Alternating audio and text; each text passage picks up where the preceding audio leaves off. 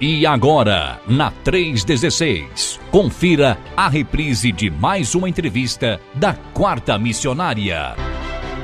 Hoje é dia da nossa Quarta Missionária, isto mesmo. Hoje é dia da nossa Quarta Missionária e Quarta Missionária, a gente sempre está aqui conversando ah, com um de nossos missionários em algum lugar deste planeta de meu Deus. E hoje não é diferente. Hoje o nosso bate-papo aqui vai ser com o nosso querido Rodrigo Pereira. O Rodrigo Pereira, ele que é membro da segunda lá em da segunda igreja batista lá em Goiânia, né?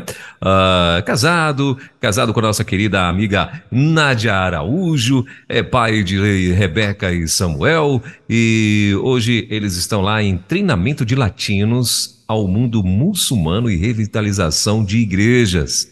E a cidade que ele está hoje? Cidade do Leste, Paraguai, não é isso, Rodrigão? Bom dia, querido, tudo bem? Bom dia, Weber, graça e paz a todos os irmãos que nos ouçam nesse momento, essa manhã, quarta missionária. Que bênção estar com vocês aqui, irmão Weber. Opa, a honra é nossa. Obrigado mais uma vez aí por ter nos atendido, por né, reservar esse, esse tempo aí para gente para esse bate-papo que temos aqui toda quarta-feira com o missionário. Hoje, né, é, somos muito gratos pela tua presença e, claro, sim, sim, nós nos sentimos com certeza honrados estar conversando com você também nesta manhã de quarta-feira ao vivaço. Bom, você está em é, Cidade do Leste, não é isso? Cidade do Leste, na fronteira com, aqui, como a gente diz, né, na fronteira com Forte Iguaçu, só atravessar a ponte. Ah, é. muito bem. E, né? e, e, você já está aí atuando há quanto tempo? Hoje a gente está há três anos, vamos fazer três anos e meios agora, hum, no muito meio bem. do ano. Muito bem. E você é de Goiânia mesmo ou não? Goiano, do pé rachado, comedor de piqui. Opa! a minha esposa é, é, cearense de Fortaleza, a Rebeca nasceu Sim. em Goiânia e o Samuel nasceu no Oriente Médio. Oh, que legal, muito bem. Então, o, o, o, o Samuel uh, nasceu, nasceu onde aí no Oriente Médio? Em que... Nasceu na, na, na Jordânia, Samuel, tem sete anos. Muito bem. Quem nasce na Jordânia é o que? Jordano mesmo que fala? Não? Jordaniano. Jordaniano. Jordaniano. É ah, muito bem. Então, meu amigo Samuel é internacional. Tá certo, é. então. Mas me conta, meu irmão, como é que foi essa tua chamada para missionário? Quem foi que te disse que você iria ser um missionário? Como é que começou essa história aí? Olha, isso começou num seminário que eu né, fazia lá em Goiânia em 1998, 1998, uhum. né, numa, num médio teológico, e aí eu conheci o, um pastor mobilizador, uhum. né, que na época estava recrutando, vamos dizer, estava mobilizando a, a, igreja brasileira para poder é, chegar aos povos não alcançados. O nome dele é Davi Botelho, né, para um projeto chamado Radical, da Missão Horizontes na época. E ele foi então dar uma palestra, né, lá na época, no seminário. Uhum. E aí o que me chamou a atenção porque isso já ardia no meu coração o desejo de ser missionário, né, de estar envolvido com missões, além de está ali na igreja local, exercendo dentro de missões estaduais. E então ele usou uma frase, e aquela frase chamou muito a minha atenção. Na época, ele falou assim, mostrou uma foto, né, de várias irmãs que estavam servindo, né, de vários lugares do Brasil, e tinha umas 12 mulheres ali, 10, 12 mulheres numa foto, e, e a gente não sabia dizer se era mulher ou se era homem. Né? Então ele colocou as roupas muçulmanas, né? mostrava só os olhos. Ele uhum. falou: para vocês, quantos daqui são homens e quantas são mulheres? E aí naquele seminário a gente tinha bastante gente, umas 200 pessoas, e aí a gente ficava brincando, né? Ah, acho que é da esquerda, da direita, do meio ali, eu acho que é homem, o outro é mulher. E aí ele mostrou a outra foto e todas eram mulheres. E aí ele usou a seguinte frase: No Brasil, a, as irmãs está orando assim. Os irmãos, na verdade, ele falou: no Brasil, os irmãos estão orando assim: Senhor, eis-me aqui, envia a minha irmã. Aí, quando ele falou aquilo, eu falei: Senhor, eis-me aqui, envia a mim. Né? E aí, aquele dia foi um, um tempo de muito quebrantamento. Eu lembro que eu chorava muito, sabe?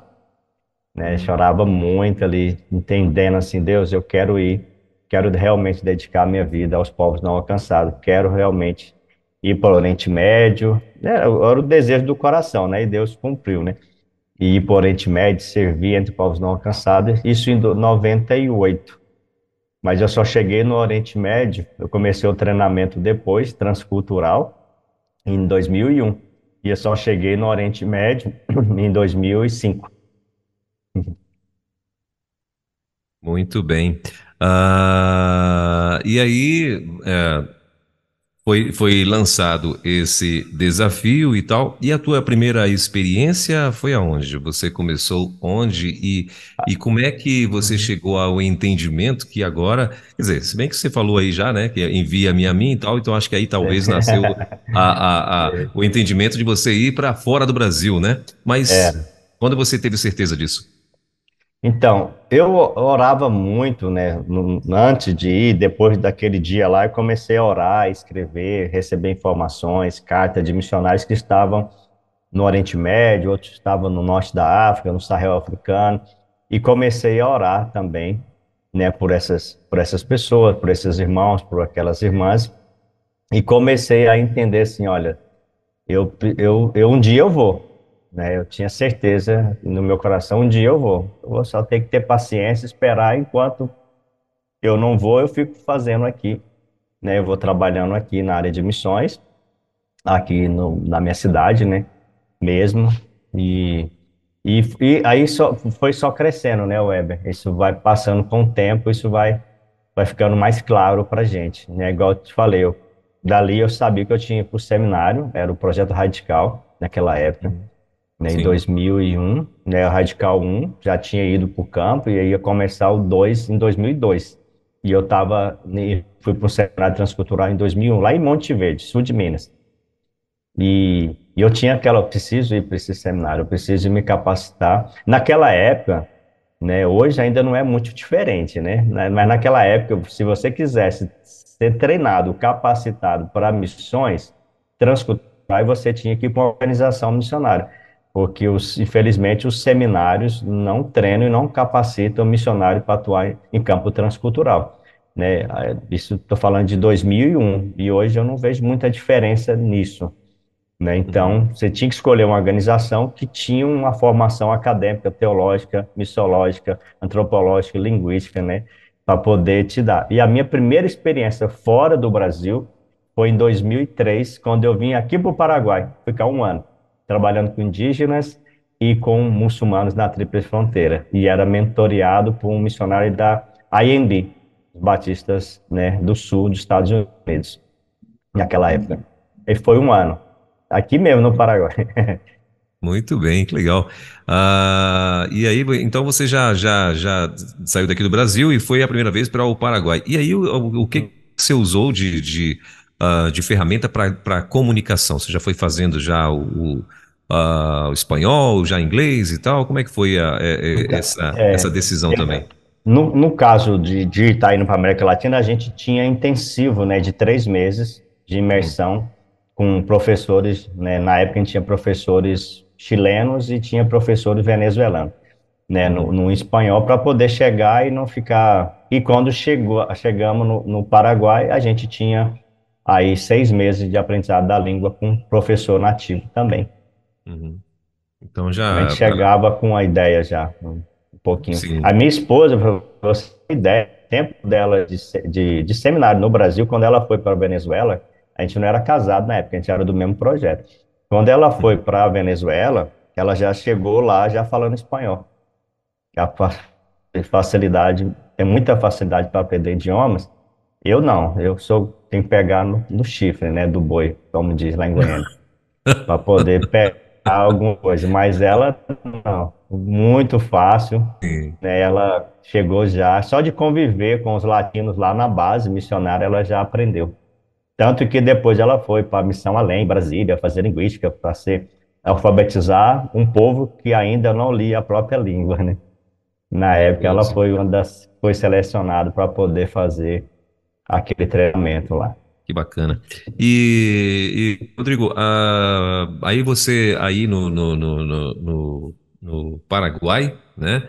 Ah, Sim. Ah, e como é que você, como é que foi a tua, a, assim, o que, que vocês identificaram como a, a, principal dificuldade, vamos dizer, além, claro, do, do, do, idioma e da cultura, né, que a gente sabe Sim. e tal, mas vocês tiveram, qual, quais, o que, que vocês identificaram como uma das maiores dificuldades que, hoje, por exemplo, encontra um missionário ao chegar num desses países aí, né, principalmente nos, nos países vizinhos aqui do Brasil? Da América, né?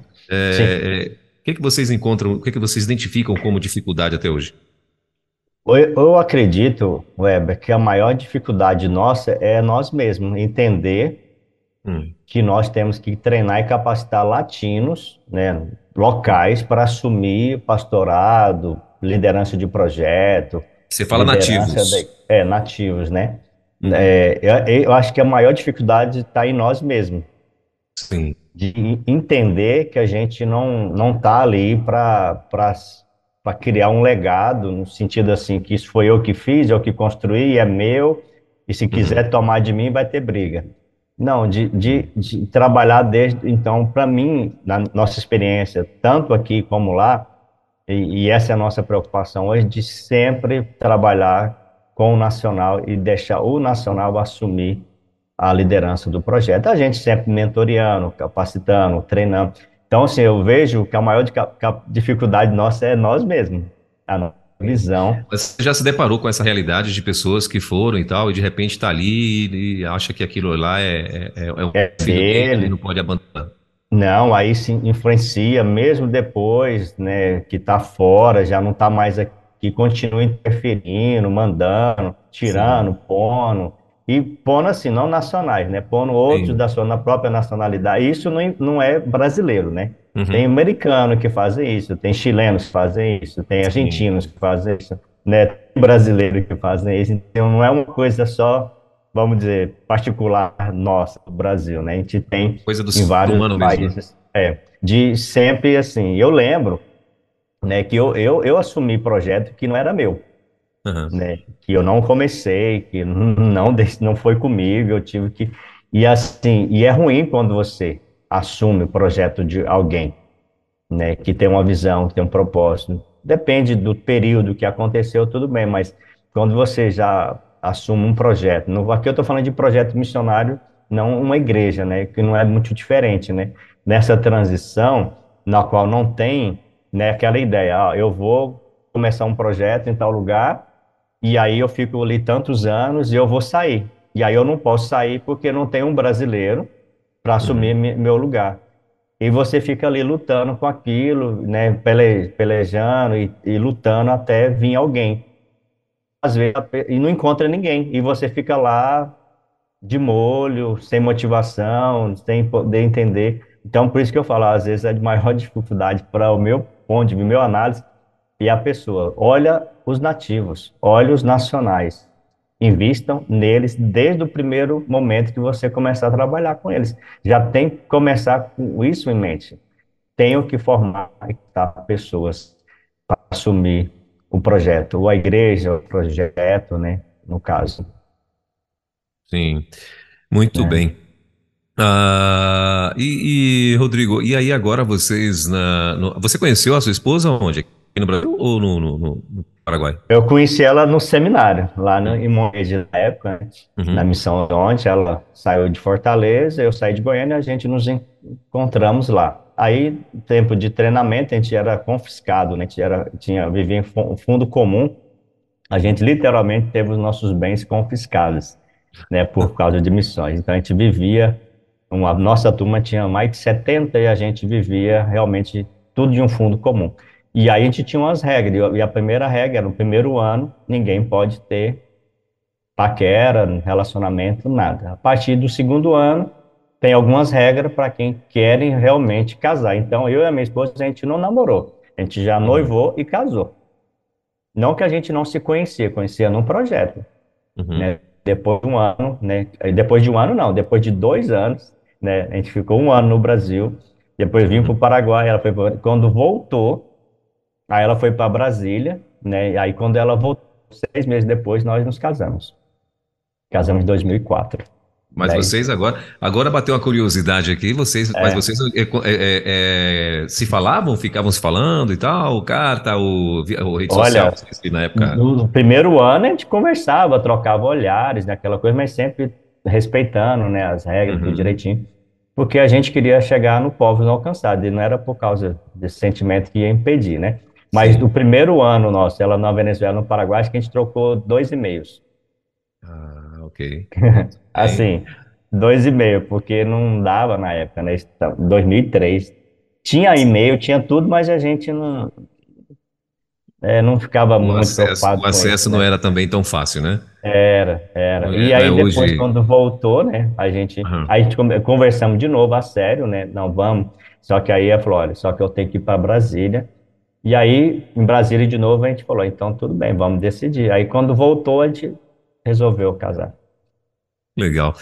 É, isso é bacana porque assim muitos dos missionários é, solteiros, não é, Rodrigo? Uhum. É, às vezes conhecem a, a, as suas é, Rebecas, né? No, no, é. no, exatamente aí no, campo missionário, né? Isso é Sim. é bacana demais, né? É, e vice-versa, né? Elas também Uh, não que planejaram, premeditar, mas não, aconteceu, Sim. né? E isso é bacana demais. Né? E muitos da nossa época casaram muita gente, muita Olha gente casaram. E então, Legal. muitos estão no campo até hoje. Tem gente na Ásia, tem gente na África, no Sahel africano, tem gente é, também na Europa, da época. Todo casado, tem seus filhos, né?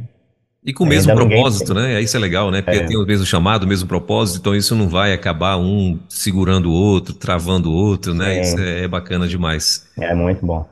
Isso, então. Então, para você que está aí ouvindo a rede, nós estamos ao vivo aqui, agora são 10 horas e 25 minutos. Estamos conversando com o nosso querido Rodrigo Pereira, missionário da Junta de Missões Mundiais. Ele que está hoje atua no Paraguai, né? E hashtag fica a dica. Você está aí querendo ir para o campo missionário, você que é solteiro?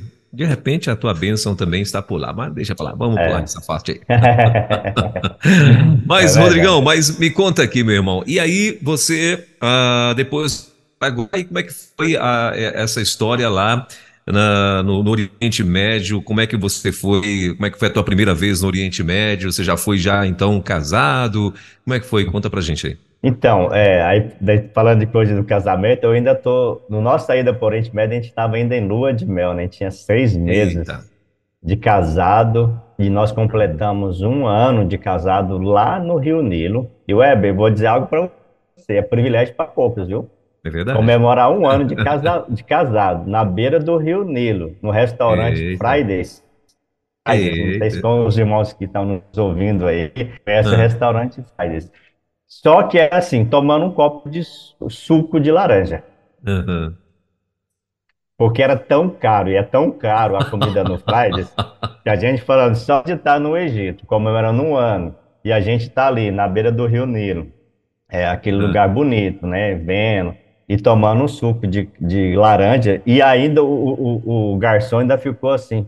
Além dele trazer um copo que é grande, tinha mais uhum. ou menos um meio litro de suco, eu falei, por favor, traz mais um suco, um copo que a gente vai dividir. Aqui tomar tudo isso, né? Esse é. excesso é, de vitamina C. E aí, assim, por como a gente ainda vivia no fundo comum, né, Weber? Assim, a gente não Sim. tinha recurso, a gente ia com uma mesadinha ali de, na época, de 50 reais, naquela época. Meu Acho Deus. que nem era isso tudo, assim, era, era 50 guininho, nem sei quando dá isso hoje, né? Que é a moeda do Egito. Então era a gente tinha, não faltava nada, a gente estudava a língua, tinha dinheiro para os projetos, tinha tudo, mas essas coisas a gente selecionava bastante, gente, né? E então uhum. isso foi em 2005. Muito Casamos em 2004, 2005 a gente estava lá. E foi a nossa primeira experiência com casados, né? É, um ano de casado, morando sozinho na nossa própria casa, os nossos, nossa primeira casa mobiliada, né? Que lá podia alugar uhum. tudo mobiliado estudando na mesma escola, trabalhando junto, enfrentando junto. E o nosso primeiros seis meses lá foi muito difícil, é muito difícil para para missionários, né? Por causa da tem uma sensação de perigo o tempo todo. Você Sim. tem uma sensação de que todo mundo sabe quem é você. Todo mundo Sim. sabe de onde você vem, o que, que você está fazendo. Uma sensação terrível, sabe, de medo, que quer te travar para você não, não não conversar ninguém, não falar para ninguém né? E teve um, um, caso lá interessante dentro desse medo. Sim, aí no Brasil agora parou um pouquinho, mas antigamente tinha uns movimentos aí que todo mundo queria ser apóstolo, né? Uhum, o pessoal sim. gostava de ser apóstolo, de titular apóstolo. Sim. E aí uma vez, né, foram para o Egito um desses apóstolos aí. Não é de sim. Goiás, né? né? Sim. Não é do Rio também não, é de outro estado. Né? Aí foi é de São Paulo, né? Quem nos ouve lá em São Paulo é de São Paulo. Ele foi então para de São Paulo, aquele apóstolo chegou lá e aí a gente começou a conversar com ele morrendo de medo. Hum. Morria de medo. Ele não queria sair na rua. Ele foi para ficar um mês, ele ficou uma semana, para você ver aí, o tanto que ele ficou com medo. E aí eu lembro que a gente, na época, tinha um, um, uma estratégia de, contribu é, de distribuir né, o Novo Testamento em árabe nos taxistas, em alguns lugares. Pegava um táxi, ó, vou deixar isso para vocês de presente tal, e dava. Aí a gente falou para ele, isso é uma coisa muito simples, né, para você fazer. Ele falou, não, eu não faço isso não. nunca, nunca, não vou fazer isso não. E aí o que mais, mais chamou a nossa atenção, é que ele falou assim, vocês, vocês lutam no mundo terrenal. Eu luto nas, nas, nas, nas eu composto, estou lutando com as hostes espirituais. É eu não patamar. posso ficar nesse país. Eu tô, eu tô sendo bombardeado, eu tô assim lutando muito. Não... Aí ficou uma semana. Aí a gente falou, poxa, isso é porque ele é apóstolo. Né? E, então, mas a, a, é um medo, é, é uma sensação terrível mesmo. Eu imagino, a atenção, né? Agora, deixa eu te fazer uma pergunta, Rodrigo. O que acontece caso um missionário seja pego, por exemplo, lá no Egito? Foi pego em flagrante fui... é, é, evangelizando e tal, o que acontece com ele? Teve amigo nosso que foi pego com é. literatura que não podia ter na mochila. Ele ficou quatro dias lá preso até o governo brasileiro resgatá-lo, saber onde ele estava. Eu fui deportado do Egito, dois anos depois, lá também. Não que eu fui pego, eu fui, eu, meu nome estava na lista negra na época, né, lá. quando a gente, a gente foi para o Sudão, eu e minha esposa e outros missionários, quando a gente voltava, e na hora de fazer o check-in de entrada no país, eles me pediram para parar, esperar um pouquinho. Tinha um assunto que eles queriam conversar comigo. Aí, ah, então, beleza. Aí eu fiquei para trás, dali só saí 24 horas depois, pagando a minha passagem de ida e volta com a minha esposa para o Brasil. Deportado, mas eu pagando a minha passagem. Sim. E foi terrível, porque, assim, minha esposa não sabia o que acontecia comigo, porque ela, falei, vai pegando as malas para não sumir, né? Pega lá a nossa mala, a mochila, e eu vou esperar daqui cinco minutos, eu vou. Dali sumiu, isso era oito horas da manhã. Eles me deixaram ver minha esposa uma hora da tarde. Isso porque Deus é tão bom, Weber, que a minha esposa estava com o meu passaporte. Se ela não tivesse com o meu passaporte, eles não sei o que, que eles tinham me mandado para onde que tinha feito. Como eu tava, ela estava com o meu passaporte, eles tiveram que ir atrás dela, tiveram que procurar ela e falar para ela o que estava acontecendo, para pedir o meu passaporte. Aí ela falou: eu entrego desde que eu vejo ele. Então, assim, Deus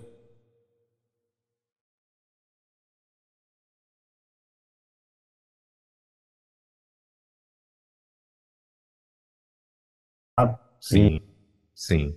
E pro Egito não voltou mais? Não, não. Tanta coisa legal lá, tantas sim. coisas. Não que era perigoso, era muito perigoso. A gente foi ameaçado de morte, a gente foi. É, uma vez a gente estava com um projeto é, de esporte numa outra vilazinha com outros dois missionários, aí eu irmão também de transfundo muçulmano, né? que estava lá coordenando, e, e uma dessas ele falou: olha, não vem não, que o pessoal vai pegar vocês. Eles estão de tocar é para pegar vocês aqui. Eu não sei o que, que aconteceu, eles estão de olho em vocês, eles descobriram que são missionários, usando o esporte. Então, a gente nunca mais a gente voltou naquela cidade. a gente nem saiu de onde a gente estava e nem falou: não vamos mais, não, vamos ficar por aqui. Vamos para outro lugar agora. E a gente tinha muito sonho, a gente tinha tantas coisas boas, eu e a minha esposa, né? Um projeto com beduíno, a capacitação de egípcios na área de futebol, trabalhando no Ministério Esportivo naquela época, né, treinando, capacitando locais, né, nacionais para usar as mesmas ferramentas, e em dois anos depois a gente é mandado embora. Foi muito ruim, assim, a sensação. Sim, que é, é, Precoce, é, né? é, é, é, como se é, a sensação de você estar sendo injustiçado, né? Assim, né? Assim, porque imagina, talvez como você acabou de falar, talvez nada, você acabou de falar aí que vocês estavam sonhando, né, com várias coisas, é. e de repente você é tirado daquilo ali e tal. Mas, uh, Rodrigo, e vocês chegaram a sofrer, por exemplo, lá no Egito, vocês chegaram a sofrer algum atentado ou não? Só ameaças mesmo? Só ameaça. Ameaça, tipo. Uhum. É, assim, o pessoal põe no medo, né? Essa questão de, não, ainda bem que o irmão avisou, não vai, que ele pode fazer alguma coisa com vocês, então não Sim. vai. É, outra coisa também, olha, um, um, rapaz, né, um irmão também de muçulmano, estava em casa, então quebraram todos os vidros do carro dele, amassaram todos os vidros, aí ameaçaram todo mundo, aí a gente teve que mudar de casa, a gente não pôde mais encontrar com ele como a gente fazia, tinha que arrumar outras formas de se encontrar. Então, assim, são várias situações que vai te deixando, né? A gente trabalhava muito com, com os pequenos grupos, né, multiplicadores naquela época, lá uhum. de pequenos grupos que funcionavam como igreja, né? Não apenas uma estratégia né, da igreja, mas funcionava, era um pequeno grupo mais de igrejas, né, de, de e a gente reunia às vezes meia-noite, reunia debaixo de outro templo, de outra igreja, nas praças, e gente, assim, a gente estava muito feliz com tudo, mas sempre vem a, a, essas questões, mas de, mesmo quando eles me prenderam, tá, deixar na, na, tem uma, uma parte dentro do aeroporto que é tipo uma, uma vamos dizer, uma sala de detenção, tem masculino e tem feminino. E você uhum. fica ali, mas assim, ninguém nunca não te toca. É só pergunta, pressão psicológica, emocional, uhum. mas não, não toca na gente. Sim. Né? Que é o e... contrário de, do nacional, né? O que acontece com o nacional, a gente não. Acontece com a gente não é nem, não é nem 10%. Assim, o que acontece com a gente é um 10% que acontece com eles. Nacional, o que, que é isso, nacional? Não entendi. O, o, o, sim, o crente nacional, né, de, de ex-muçulmano, aí ele paga o risco alto, né, ele perde a família, perde, a, perde as finanças, são presos, são castigados, são, é, pode até morrer, né, por causa disso. Se não volta... Literalmente, se eles não negarem, é, se não é, negarem Jesus, eles estão... Assim, é uma, é, não, não acontece com todos, né, vamos dizer, até para morrer tem que ser privilegiado, né, como mártir, né, é, não é qualquer um que vai ser mártir porque quer, né, uhum. então assim, mas perder a família, bens, passaporte, documentação, apanhar, né, você sofrer assim É tipo, que sirva de exemplo para que ninguém faça o mesmo, né, mais é, ou menos E aí, né? durante três meses é bem difícil, eles tentando a pessoa retornar, e muitos acabam retornando, Weber, Felizmente, alguns irmãos e irmãs acabam retornando à religião antiga porque não aguenta a pressão aguenta, da família, do governo, né? É bem relativo. Tem governo, tem família, tem amigos. Geralmente acontece é com a família. A família Sim. que pressiona. Sim. Uh, Rodrigo, e, e, e, no Egito, no caso, você uhum. lembra de alguma experiência que vocês tiveram uh, com pessoas agora, né? Que vocês conseguiram Sim. ganhar para Jesus e tal, e essas pessoas estão lá, estão firmes até hoje? Você tem alguém que você lembra assim? E quem era essa pessoa e quem passou a ser depois que vocês uh, pregaram Jesus para ela?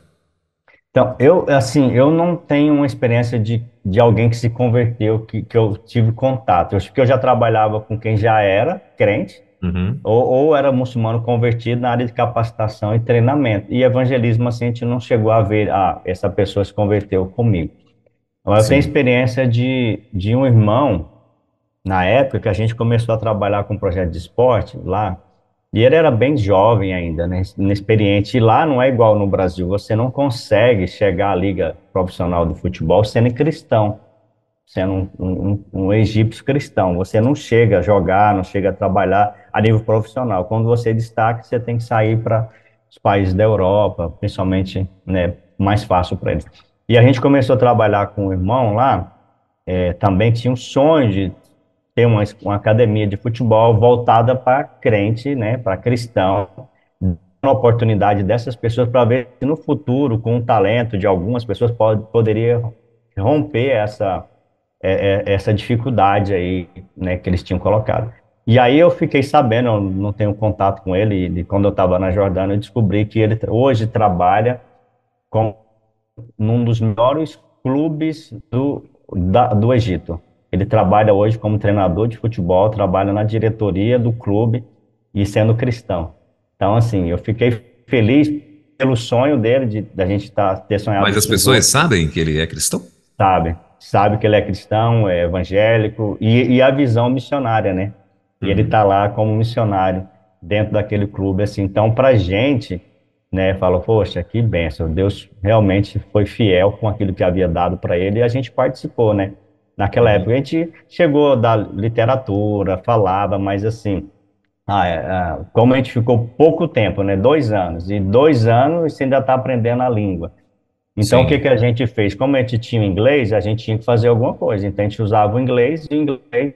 Então, a gente era, trabalhava com cristão, né, já convertido na formação deles, no, no treinamento, na, na, capacitação dessas pessoas, fazendo projetos para muçulmanário de esporte. Mas, assim, falar, ah, essa pessoa se converteu, não. Nessa época, não. Muito bem. Uh, e aí vocês saíram do Egito, vieram para o Brasil e depois, uhum. como é que aí, foi a saída? E por que ir para a Jordânia? Como é que foi essa, a saída para a Jordânia?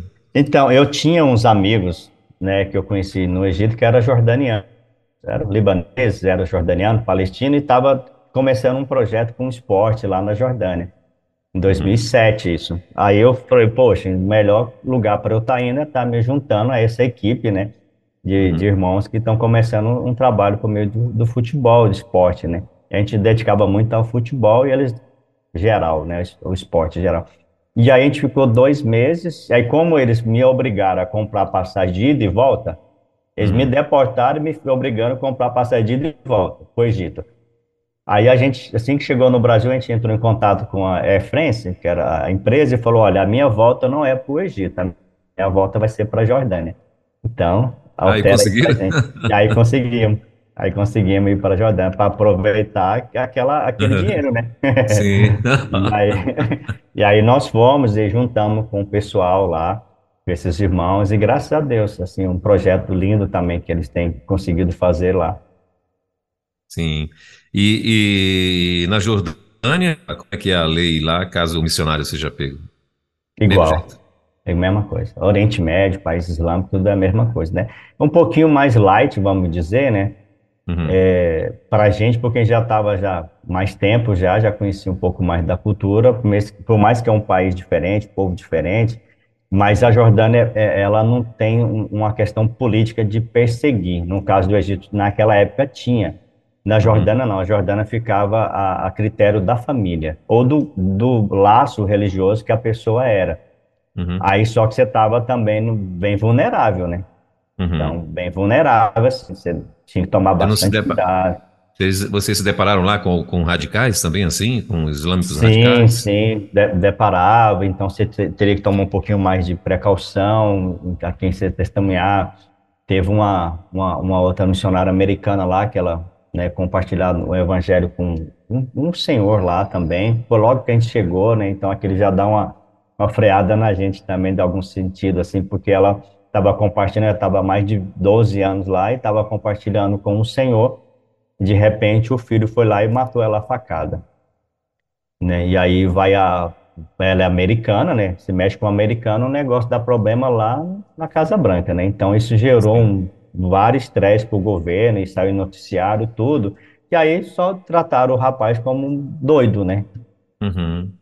É assim, né? Mas gerou uma, uma tensão lá na época, né? E deu uma maneirada e o governo começou a tomar um pouquinho mais de cuidado com os estrangeiros, principalmente com os americanos, né? E aí a gente chegou bem nessa época, né? Assim, e começamos a ficar, vamos ver como que a gente faz. Mas assim. Foi um cartão de boas-vindas para vocês. É, aí, aí tem muita Deus. gente sendo mandada embora, muita gente sendo deportada porque lá, entendeu? E a gente falou, vixe, a gente acabou de passar por uma experiência ruim assim, e aqui agora começou essa, essa leva de mandar a gente embora, então vamos ficar bem, vamos, não vamos envolver com muita gente, vamos ficar um pouquinho no, entre a gente, vamos... E a gente foi morar no interior ainda, uhum. né? A gente foi morar no interior da Jordânia, aí mais tranquilo também, mas ao mesmo uhum. tempo mais vigiados, né?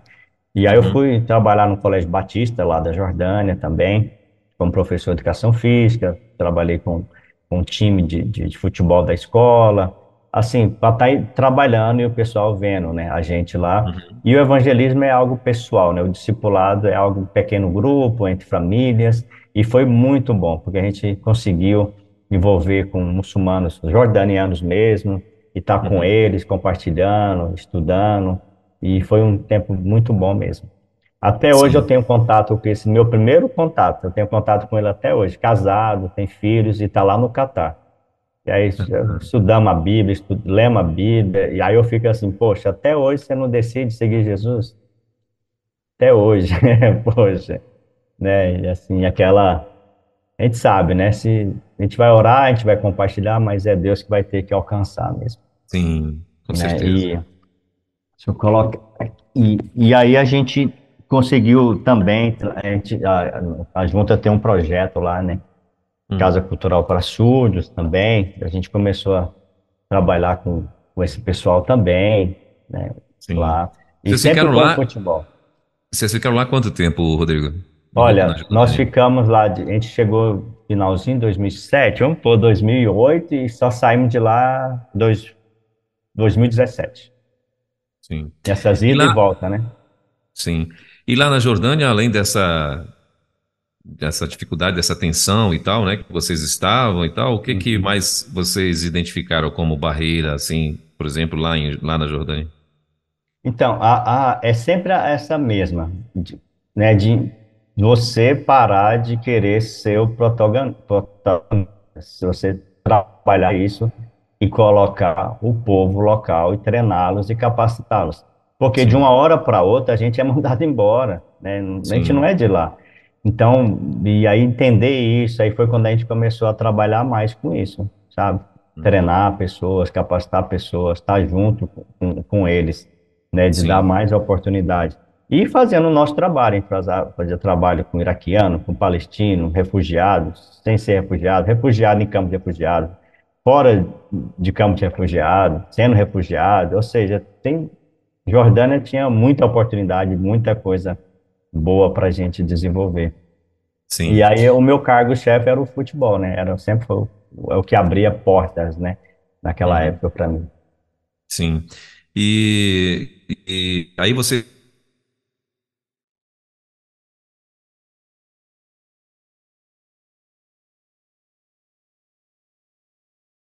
Jordânia. A gente já coisa. E aí, o que que acontece, Weber? Mesmo a gente está no estando num lugar de, de risco, de perseguição, fazia era escondido, batismo né, era escondido. Então você vai passar tudo, você vai fazer tudo cauteloso, você não pode envolver com todo mundo, não pode envolver todo mundo nas suas coisas. É, é, você tem que confiar. Então isso vai te leva um alto nível de estresse. E, e geralmente 10 anos no Oriente Médio, o missionário já está bem, bem capengando. Assim, tá Sim. bem, com Até porque eu acho, eu acho que emocionalmente, emocionalmente também, não é, o, o Rodrigo? Eu acho que isso pesa um pouquinho, justamente pesa. por dessa, dessa tensão, né? É. De, porque às vezes, uh, principalmente o, o, homem, o pai de família, né? Ele uhum. tem aquela muita, acho que também a preocupação com a família, né? Com a esposa, é. com os filhos, não é? Que a gente sabe que existem os, os, malucos aí, como você narrou agora aí, né? Que o garoto foi lá e matou a missionária. E, e aí botaram na taxa de doido e ficou por isso mesmo, né? Na taxa de é. maluco ficou por isso mesmo, né? É. Ah, então, ah, é, é, é, é viver nessa tensão 24 horas, de fato, eu acredito mesmo que não é, fácil. Uh, agora, me conta, o, o, aí vocês vieram de lá, de, de, de é. da Jordânia, gente, e vieram para o Brasil ou, ou foi é. já direto para o Paraguai? Não, aí a gente conversou com a junta, né, expressou o hum. nosso desejo, que a gente estava, e é isso que, porque a gente chegou a um nível que a gente estava uhum. na nossa zona de conforto também. Uhum. A gente estava estressado, emocional abalado, mas você está na sua zona de conforto. Estava tudo muito bem. Trabalho com refugiado, trabalho com surdo, trabalho aqui, e a coisa tudo está acontecendo perfeito, e a gente está bem. Só que isso me incomoda. Eu falo, eu não gosto de ficar nessa zona de conforto. Eu não vim para cá para ficar em zona de conforto, mesmo estando num lugar onde você não tem, está em risco o tempo todo, mas torna uma zona de conforto. Você não pode uhum. acostumar com aquilo, né? E aí a gente sentiu de Deus, não, já deu para gente. já deu pra gente, a gente não pode ficar aqui assim, não. Né? E a gente pensa nos mantenedores, web, a gente pensa na igreja, pensa naqueles irmãozinhos que acordam às 5 horas da manhã para contribuir com a sua oferta de 30 reais, né? Acorda às 5 da manhã, volta às 5 da tarde, né? E, e, e para ter um missionário assim, eu falei, não, não, eu respeito a esses irmãos, respeito à igreja, e eu não vim para cá, e a minha esposa eu também não, e a gente e a gente vivia bem, tinha né, a nossa casa, tinha o nosso carro, tinha o projeto, tinha as oportunidades, tinha um laço né, com muita gente, muito, muito bem a gente estava. E eu falei, aí eu conversamos com a junta e entendemos então que seria bom a gente voltar. E aí eu voltamos para Goiás e eu fui ser mobilizador de missões mundiais em Goiás e Distrito Federal. E aí por dois anos e meio ficamos nessa função. Aí depois fui é, também dá aula no Seminário Batista Goiano, na área de missiologia, né? O pastor Genivaldo, de, é, diretor do seminário, daí a Convenção Batista Goiana me chamou também para assumir a gerência de missões estaduais interinamente, aí eu fiquei também lá, acho que uns cinco meses a seis meses também, apoiando, servindo também, e aí até, até a gente chegar à decisão, né, e a Rebeca ia fazer 10, estava a fazer 11 anos também, já, e aí então tinha que sair, né, antes dela completar os 11 anos, porque teria que pensar também nela. Né, e aí chegamos em finalzinho de dezembro de 2019 aqui. E aí um mês veio a pandemia, né, aquela, aquela situação toda, e aqui, e aqui estamos, felizes, privilegiados, viu? Privilegiado, é, de estar aqui desenvolvendo o que a gente está conseguindo, né? Muito bom, assim, graças a Deus. A gente sente assim, olha Deus, que benção. A gente nunca imaginou estar tá na América Latina, né? A gente pensou assim, a gente volta, fica dois anos na mobilização, né? Não tem como ficar menos que isso, dois, três anos, para depois definir um outro campo. E a gente pensava no Golfo Pérsico, lá da região do Golfo, do Oriente Médio, né? Sim. Falar, vamos para lá, vamos, vamos aguentar mais uns 10 anos por lá. Vamos ver o que, que Deus tem para gente. E no final, Deus nos deu um, um projeto né, lindo aqui na América Latina, com a UBLA, com as convenções, com, aqui no Paraguai com a convenção, né? E a gente está feliz, a gente está aqui assim, com um projeto aí para 20 anos, para ver muita coisa boa acontecendo aqui. Amém. Uh, e, e, e, Rodrigo, uh, vocês aí, no caso, vocês vieram para cá, para o Brasil e tal, e aí os meninos já, já tinham nascido, né? Que o, o como é. você falou, é, é, é, jordaniano, né? É assim que fala. É, jordano, sim. É, e, e, eles, no caso, uh, como é que foi, a, como é que você, qual o feedback que você dá da experiência deles, né, lá na Jordânia e tal, como, como criança em escola, também Sim. sabendo que eram filhos de missionários, como é que são tratados filhos de missionários, assim, também tem que manter o sigilo, boquinha fechada, não pode falar demais, existia essa preocupação de vocês também? Tinha, tinha. Geralmente o pessoal não sabe que a gente é missionário, né? Sabe que a gente é uhum, é cristão, sim. né? Evangélico, batista. Mas que é pastor ou que é missionário, eles não sabem. Só um vínculo muito próximo que sabe, né? Só uhum. quem está muito próximo, mas a maioria das pessoas não. Para chegar a esse nível, você tem que conhecer bem para as pessoas, né? Uhum. E então os meninos tranquilo. A Rebeca foi alfabetizada, né, lá também. E, e começou a alfabetização em árabe, depois a gente viu que era melhor em inglês, ia facilitar mais para ela. E aí, quando a gente veio, ela precisou ser alfabetizada. A gente teve que voltar ela seis meses, né, aí alfabetizar ela em português.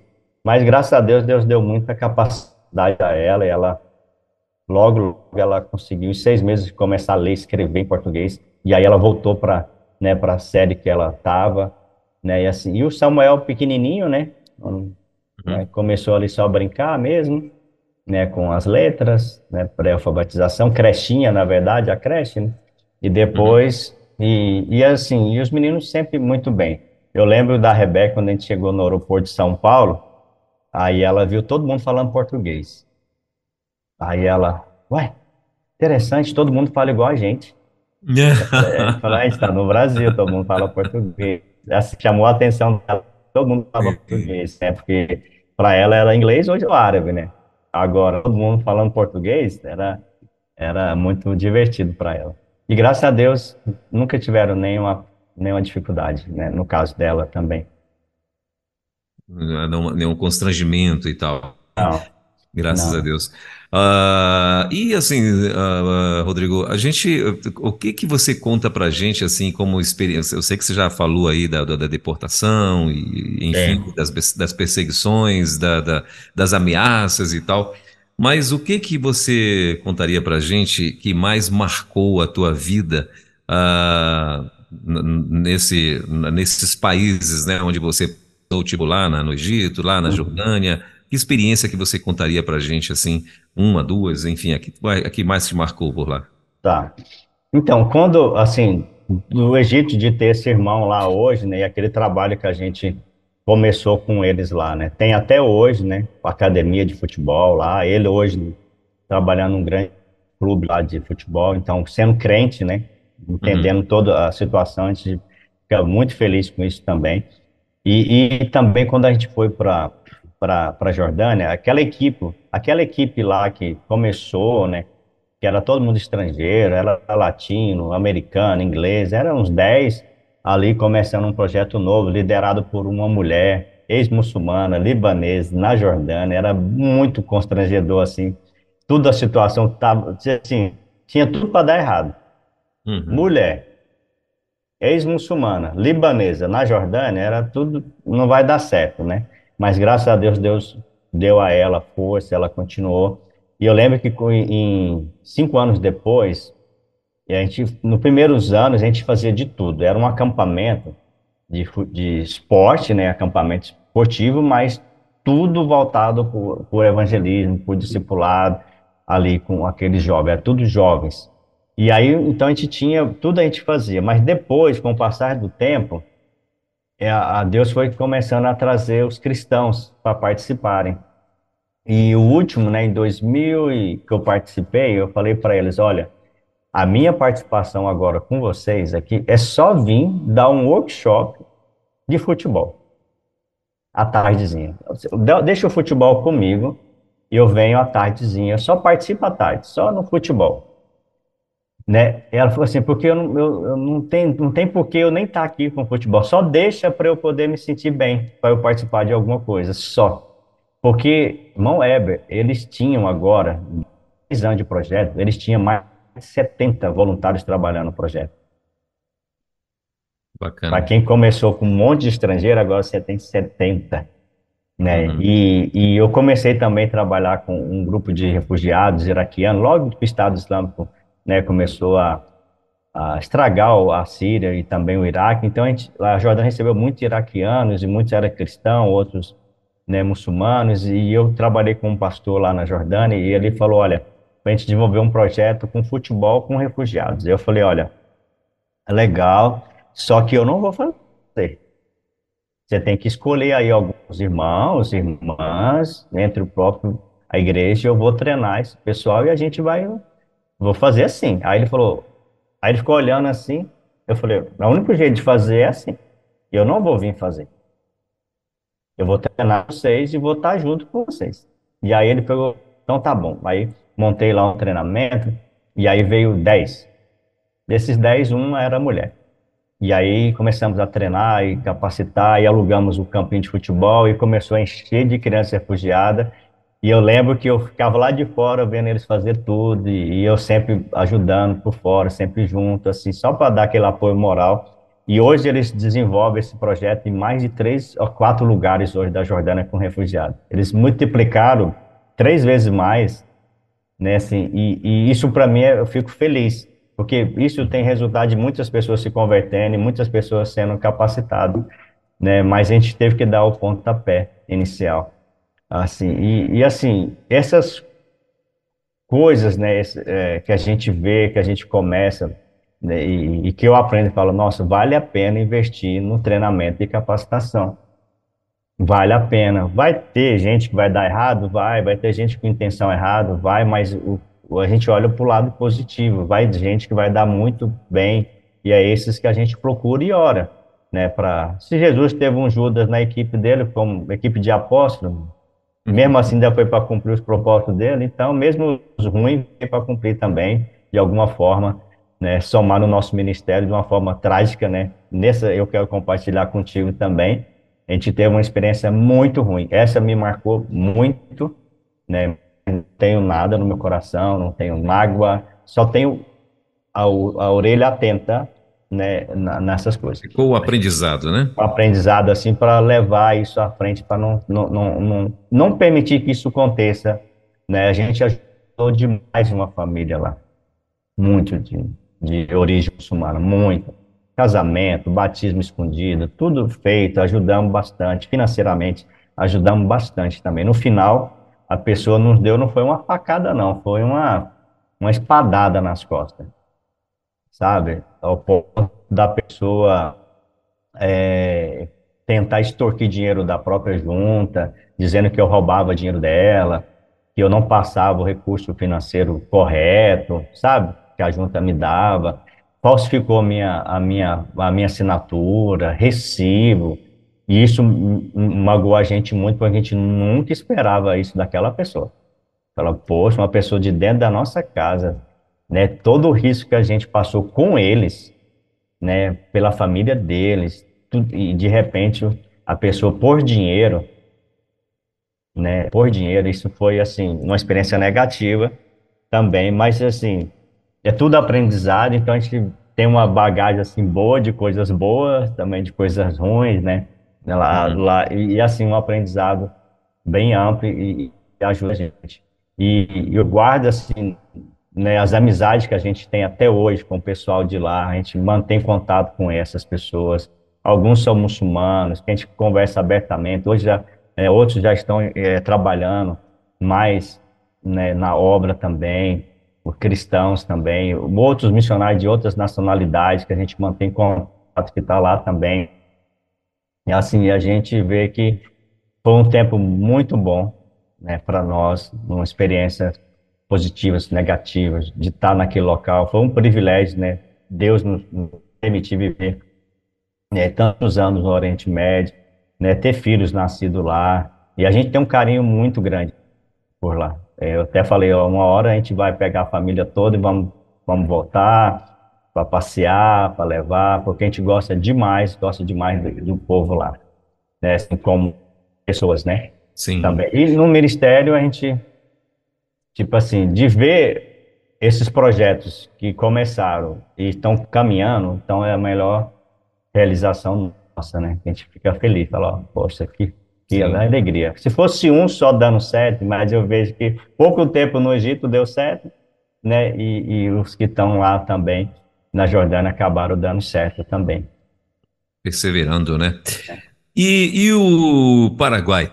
Conta pra gente aí como é que está sendo essa experiência de vocês aí no Paraguai. É, é, você também teve as mesmas dificuldades, está tendo aí as mesmas dificuldades de encontrar com, né, com, com pessoas e tal, uhum. que também fazem, né, que agem dessa forma aí de, de, de, de querer dominar a, a tudo e todos é. e tal, mas como é que está sendo essa, essa experiência? Hoje vocês, a segunda informação aqui, vocês estão uh, dando treinamento, né, de latinos e é. para que eles atuem no, no, mundo muçulmano, é isso? Muçulmano. É, hoje a gente, uma da, da visão nossa é treinar e capacitar latinos para alcançar os muçulmanos, tanto na América Sim. Latina como fora. Né? E tem muita gente, Weber, muita gente. Ah, a gente tá com... não, não, não, perde o teu raciocínio, não, não perde o que você ia tá. falar. Não, só uma curiosidade que bateu agora aqui. Você já teve algum caso de pessoas, de, por exemplo, de pais de jovens que chegaram até você, falou como é que você está aí influenciando meu filho a ir para lá, para esses países bomba, para ir para o Oriente Médio, para esses países que mata cristãos sem piedade e tal.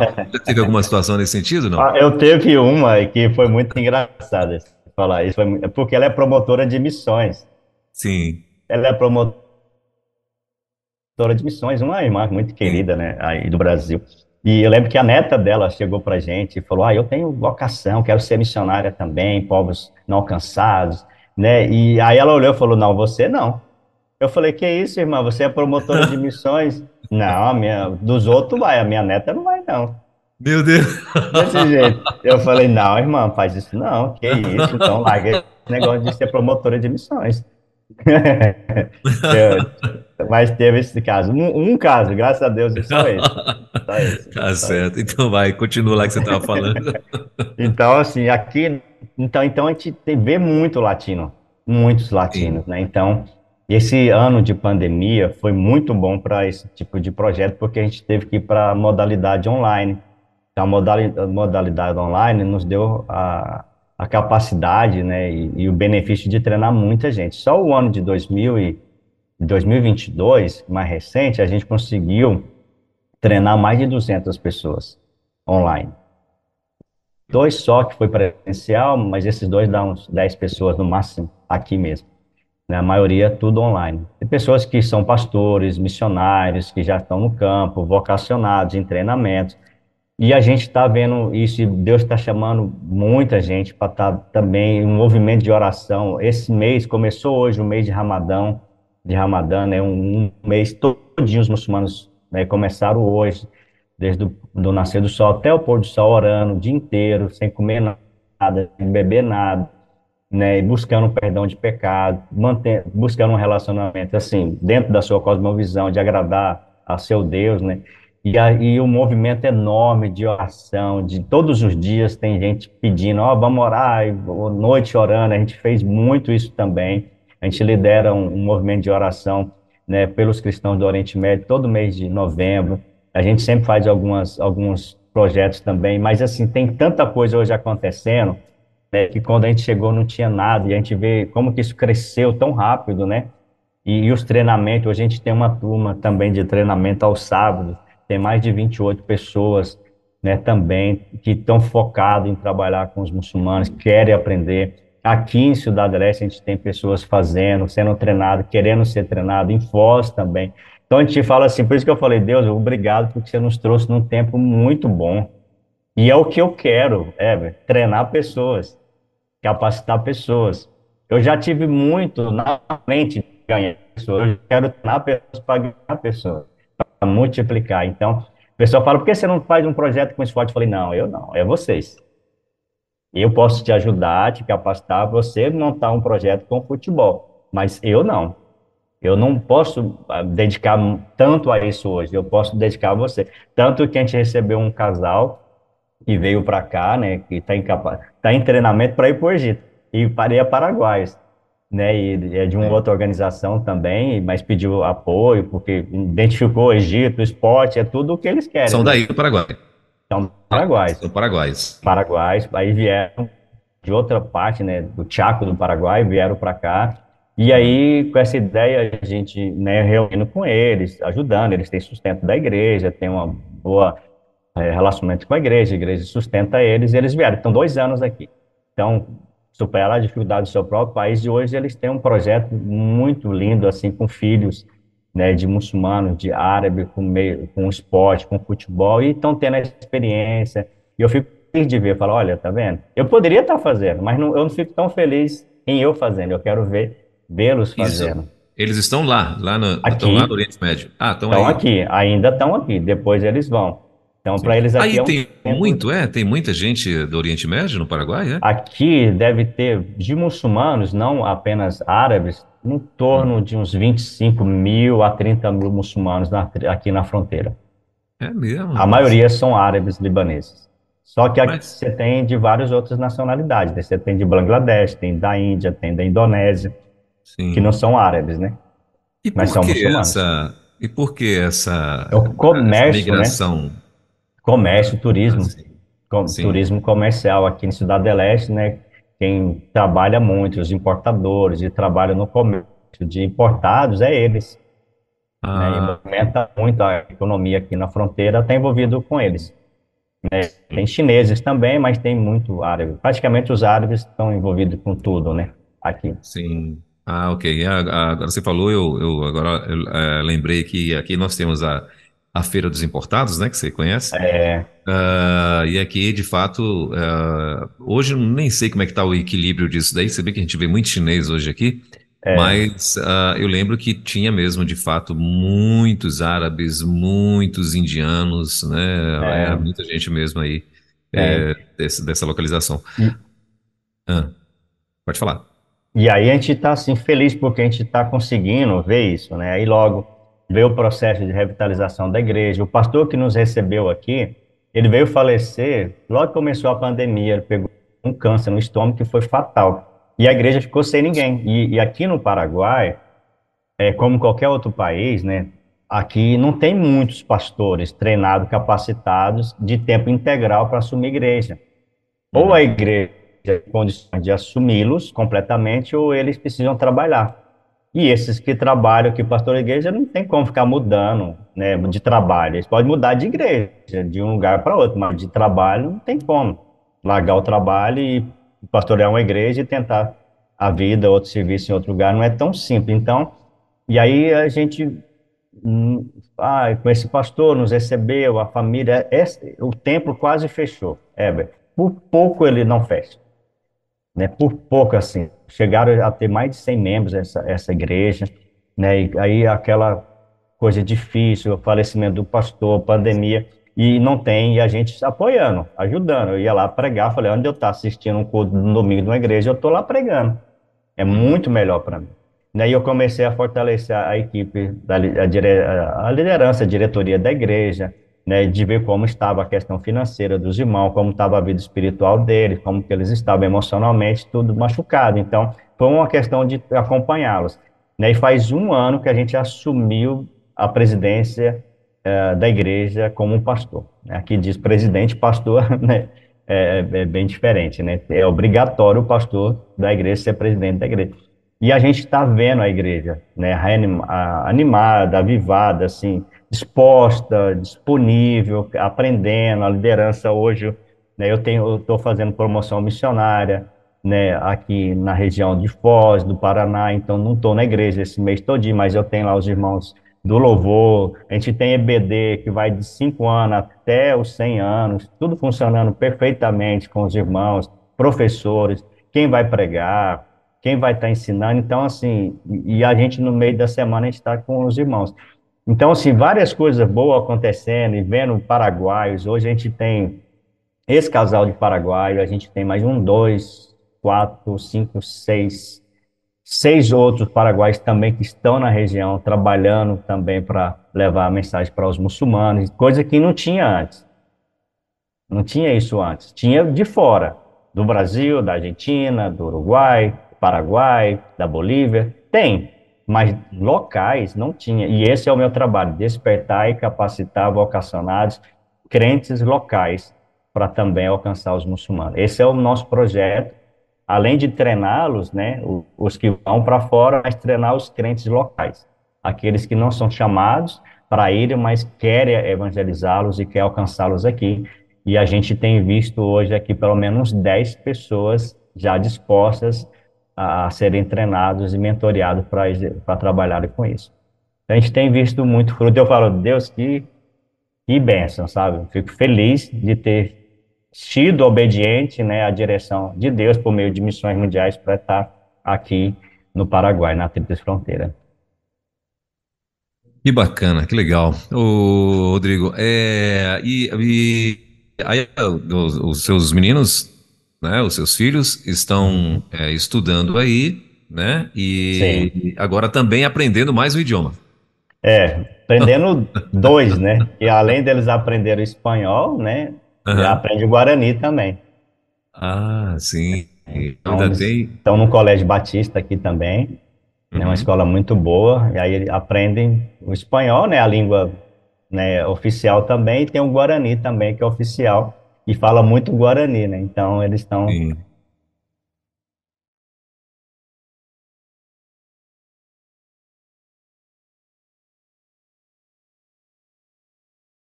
Já aprendeu a, Você Guarani. também que quer ser missionário, que quer ganhar o mundo também e tal, ou não? É, a, a minha filha.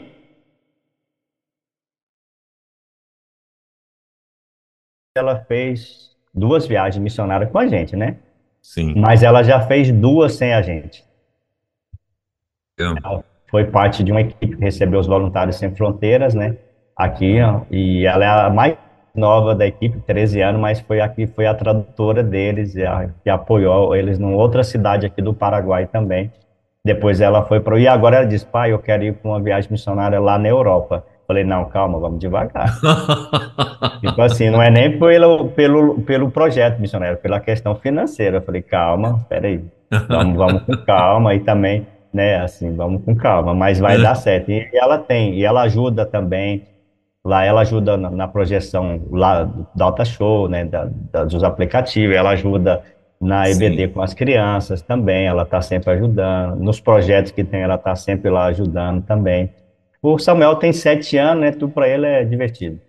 Sim, é. que legal. Uh, e, e, missionário, vocês uh, agora, né, aí no, no, no, Paraguai e tal, vocês já tiveram alguma situação de ameaças, de né, nesse sentido também, tal, grupos religiosos e tal, não, né? Não, é tranquilo, não. né? Não, o que chama é que eles já me conhecem alguns já me, me conhecem, eu falo, pô, de onde, de onde o pessoal já me conhece? Eles dizem, ah, o brasileiro que fala árabe. Aí isso me preocupa um pouco, sabe? Não, ah. não gostaria que eles ficassem me identificando.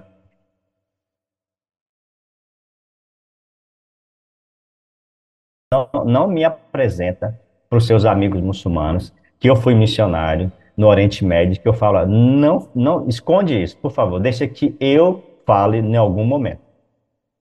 Não, não faz, porque isso leva as pessoas a me conhecerem e, ver, e interpretar as minhas intenções aqui. Sim. E aí, não que eles vão fazer nada comigo, mas eles vão comunicar entre si e vão evitar estar perto de mim. Isso é bom, que vai gerar curiosidade e vão vir, ou não. Porque a comunidade ela é forte, ela é bem unida. Então, que um líder fala, um eles, né? É, então, assim, eu falo, deixa que eu, eu falo, porque eu vou usar outro tipo de comunicação com ele. Se você abre, eu falo, me apresenta como pastor da Igreja Batista El Brenuevo, que eu sou brasileiro e estou disposto a ajudá-lo nas suas perguntas espirituais sobre o cristianismo, sem nenhum problema. Mas não fala, ah, vou te apresentar um missionário, pastor, que foi missionário. Não fala isso. Não fala isso que não. Porque não é para essa pessoa, que ele vai passar para os outros. Mas, assim, até agora, graças a Deus, nada disso. A gente tem os nossos amigos muçulmanos, bate papo. Aí é normal, né? Bater papo com o muçulmano e compartilhar com ele, ele vai te agredir mesmo, né? Com as suas crenças, vai te acusar. Você adora três deuses, vai te acusar que você segue um livro corrupto. Isso de doutrina, de crença é normal, né? Mas a gente uhum. já não. Quando faz isso é até bom, porque a gente fala, me fala o que você sabe da Bíblia, depois você escuta o que eu quero para falar da Bíblia. Fala o que você sabe de Jesus, depois eu te falo o que eu sei de Jesus. Fala o que você sabe sobre a Trindade, depois eu vou te explicar o que é Trindade. E aí é bom, entendeu? Assim, não é ruim não. Esse é até bom quando vem assim. Agora, ruim é, é quando encontra um muçulmano mundano, aquele que não quer nada com nada. Só Sim. quer droga, festa e mulher. Aí esse, é, aí esse é, é, a gente evita. Sim. Aí não, só esses assuntos, só fica nisso. Aí não. Sim. Perder tempo com essa gente, não. Muito bem. Tá certo. Hoje a religião aí na, na, no Paraguai é católico, é também a religião predominante católico. aí no É católico, é, né? Católico. Uhum. E é praticantes.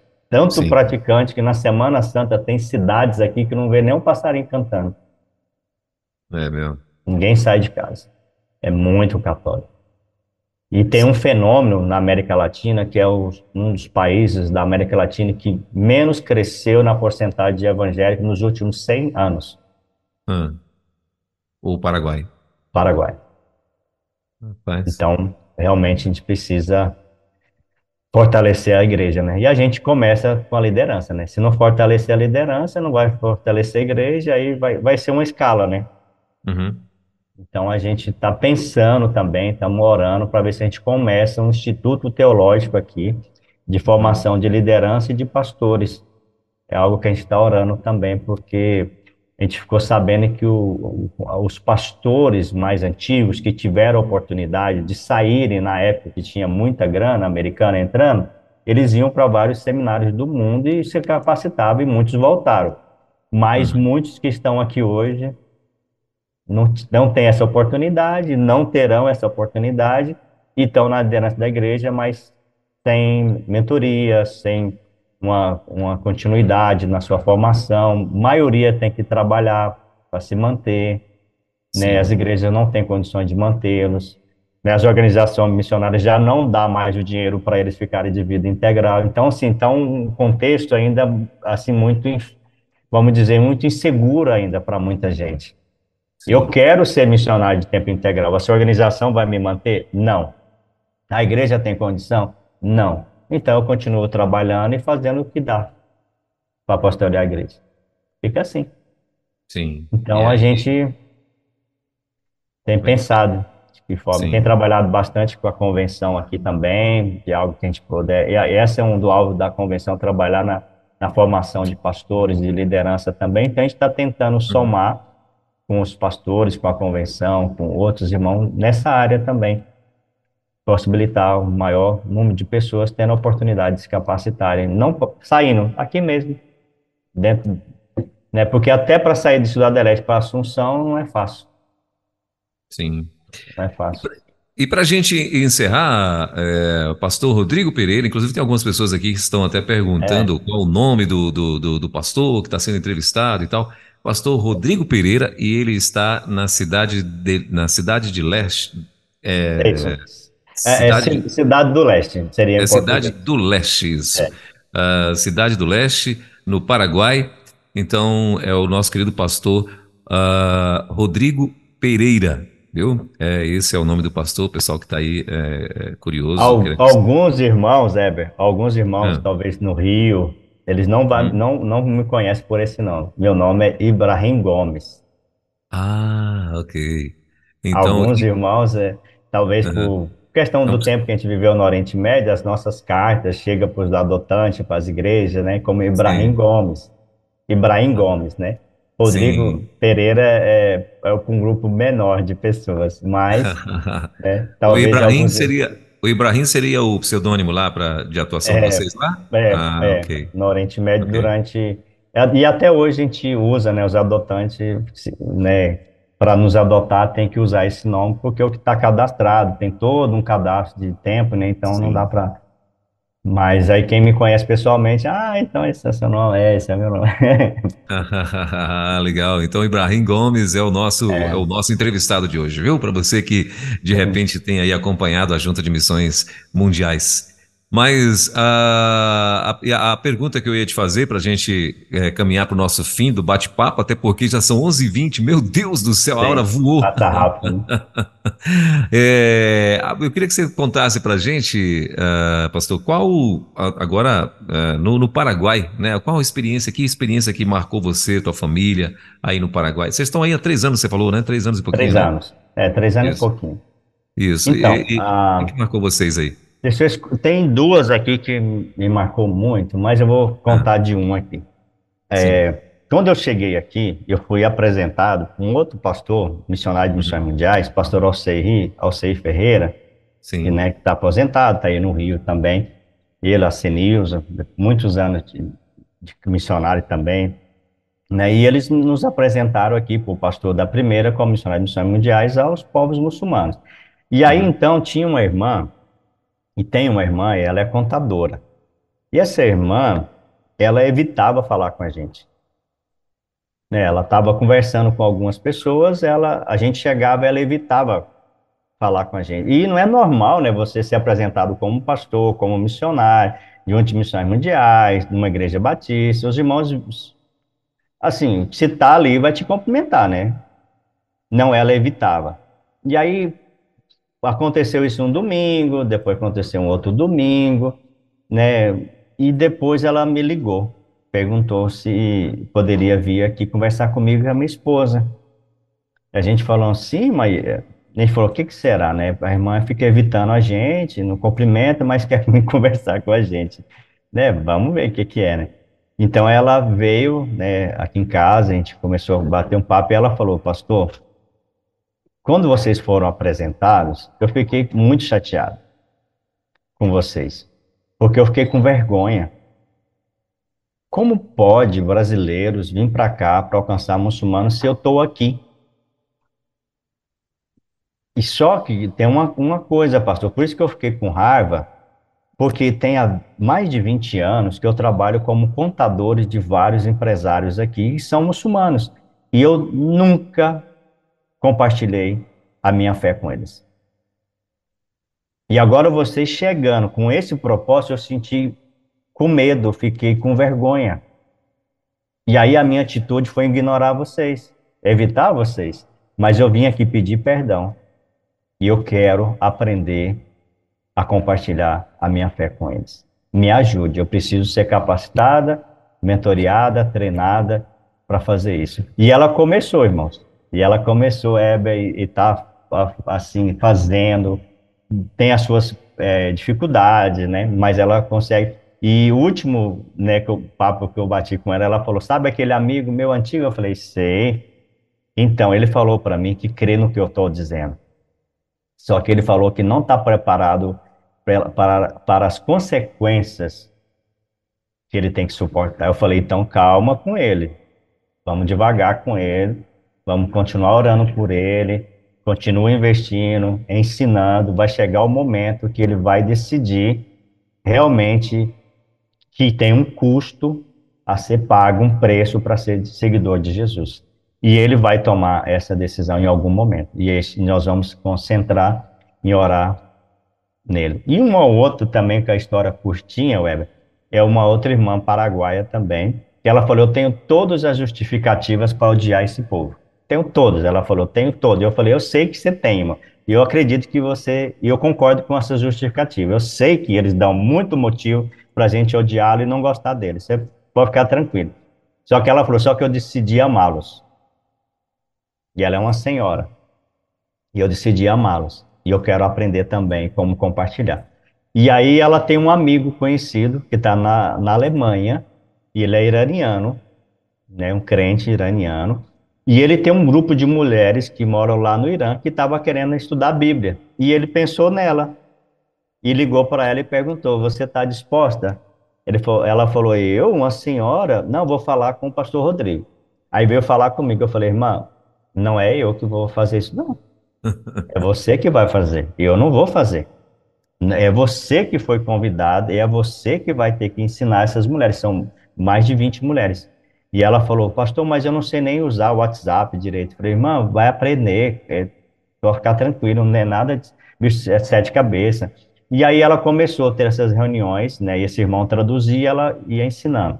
O ano passado, cinco dessas iranianas foram batizadas lá no Irã, né, orientado por outras pessoas dentro do Irã foi orientadas, né, a outra pessoa cercou delas, né, aproximou delas para fazer o batismo lá. E ela chega para mim e fala assim, pastor, que alegria, na minha idade, nunca pensei um dia, muito menos online, ensinando. Falei, então, irmã, aproveita as toda a vida, né? aproveita as oportunidades que Deus nos dá e, e a gente não pode. E poderia Legal. ser, irmão Weber, eu poderia ter falado, uh, tudo que eu quero.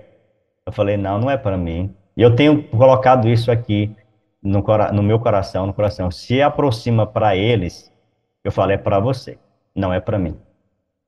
É para vocês. Os meus eu tenho, os meus contatos, eu tenho as minhas pessoas. Não traga os seus contatos, os seus amigos para mim. É Deus quer usar você. Vem até mim com alguma pergunta, com alguma situação para a gente resolver, mas eu não. É você. E assim tem acontecido, e assim está acontecendo dia a dia, pessoas vindo né, procurando para querer também alcançá-las. Eu, por isso que eu estou assim, privilegiado, irmão Weber, de estar aqui nesse momento, né, com tantas pessoas querendo é, alcançar também os muçulmanos. Muito bem. Gente, a gente está chegando então ao finalzinho desse bate-papo, né? Que peninha que passou muito rápido aqui. Inclusive, a gente já passou, já extrapolou o tempo né? nesse bate-papo aqui com o nosso querido pastor Rodrigo Pereira, diretamente lá de Cidade do Leste, no Paraguai. Ah, mas tem uma, tem uma pergunta de um ouvinte aqui, pastor, que é. a gente vai aqui para a gente encerrar mesmo aqui o nosso bate-papo. Ah, ela está perguntando assim: teria possibilidade de ter o contato do missionário Rodrigo para saber mais sobre treinamento e viagem missionária para o Paraguai? Existe essa possibilidade de brasileiros também ir para aí? Tem, claro. Tem, é. É, ó, tanto pode passar o meu contato aí, né? É uhum. o meu número depois, não sei se tem como digitar para ela aí. Uhum. É, pode passar para essa irmã em particular, não tem problema. Mas se ela quiser, os que mais que estão ouvindo, pode entrar em contato com a Junta de Missões Mundiais, com Voluntários Sem Fronteira. Sim. É, com, né, pode entrar e falar Voluntários Sem Fronteira, ou ligar lá na junta, eu quero saber sobre viagens missionárias. E aí, então, o pessoal lá aí da sede, da junta, vai poder orientar melhor do que eu, né? Que Sim. eu vou estar aqui para recebê-los, mas quem Sim. vai orientá-los e, e, vai dizer as, a, os, o formulário, todo o procedimento é o pessoal da sede. Então, Voluntários Sem Fronteiras, tá, irmã? Se você pode procurá-los também, mas, claro, pode passar meu contato, viu, Weber, sem nenhum problema. E os irmãos podem passar okay. para ela, sem nenhum Muito problema, bem. viu? Perfeito, maravilha.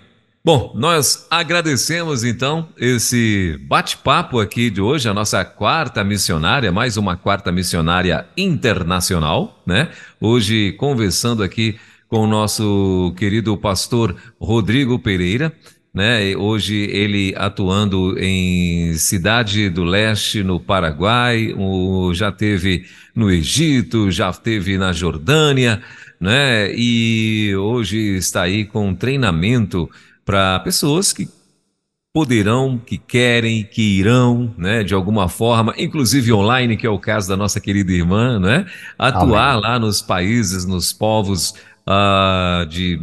A gente pode chamar que a grande maioria desse, desses povos nos países árabes são muçulmanos, né, pastor? Então, é. assim, eu acho que uma, um dos principais, uma das principais, acho que desejo ou estratégia mesmo, até dado para vocês aí, é para que vocês possam mesmo estar alcançando os muçulmanos, né, pastor? É, alcançando os muçulmanos, porque o árabe eh, representa apenas 15% da população muçulmana do mundo. A maioria dos muçulmanos não são árabes. Ah, ok. Né? Então, é os muçulmanos mesmo. Muito bem. Muito bem, meu pastor. Obrigado Amém. pela tua participação. Nós agradecemos muito aí a você ter reservado esse tempo aqui para gente, né? Esperamos com certeza futuramente estarmos conversando mais uma vez aqui na Quarta Missionária, né? Para estar trazendo novidades, o que está acontecendo aí uh, no Paraguai, né? Eu creio que vai vir com muitas novidades. Dê um forte abraço na nossa querida irmã Nádia, na Rebeca, no Samuel. Que Deus continue guardando, protegendo e dando para vocês estratégias e que possa prosperar bastante aí a obra do Senhor através da vida de vocês na cidade Amém. de uh, do Leste, Cidade, né? do, leste. Cidade do Leste, uh, aí no Paraguai. Deus abençoe. Bom demais tê-los aqui e até a próxima, se Deus quiser. Amém. Muito obrigado, Weber e todos os irmãos da rede 3.16. Deus abençoe muito vocês e louvo a Deus pela iniciativa de toda quarta-feira missionária, que possa ser quinta, sexta, sábado, domingo, todo o tempo ser incentivados a nos incentivar a amar a obra missionária. Legal. Ó, tem um, tem um, um, um querido que está ouvindo a gente é, em Portugal, né? É o nosso irmão Sérgio Vicente lá em Portugal. E, e ele está dizendo o seguinte: eu, eu, eu, vou passar esse, eu vou ler esse recado aqui para você, tá. para que você também possa, né, aí dentro da, das possibilidades, quem entende português ou até mesmo portunhol, possa também é. estar ouvindo a rede, que você possa estar divulgando a rede aí para todo mundo. É, e ele está dizendo assim: ó, a minha esposa, a, o nome dela é Rosa. Ele está dizendo assim, ela é da República Dominicana, fala portunhol. E ela, ele falou que ama a rádio é, justamente porque está sendo um apoio para ela aprender o português, né? E, Legal. E, aí ele botou mais aqui, ó. Projeto bom é, é, esse de formar os locais, né? Ou seja, os nativos para Sim. os nativos, né? Pois Sim. o do exterior é massa uh, tem que estar bem formado e em inter. Acho que é interculturalidade, acho que é isso que ele escreveu aqui. Sim. Que ele quis escrever aqui. E tá lá em Portugal, então assim, ele tá divulgando a rede, Portugal é mais fácil, né? O povo lá, a grande maioria amém. fala português. Amém, Mas amém. divulga a rede aí também, tá bom, pastorzão? Obrigado, amém. querido, abraço na família e até a próxima, Pode se Deus quiser. Amém, Valeu. Deus abençoe. Forte abraço.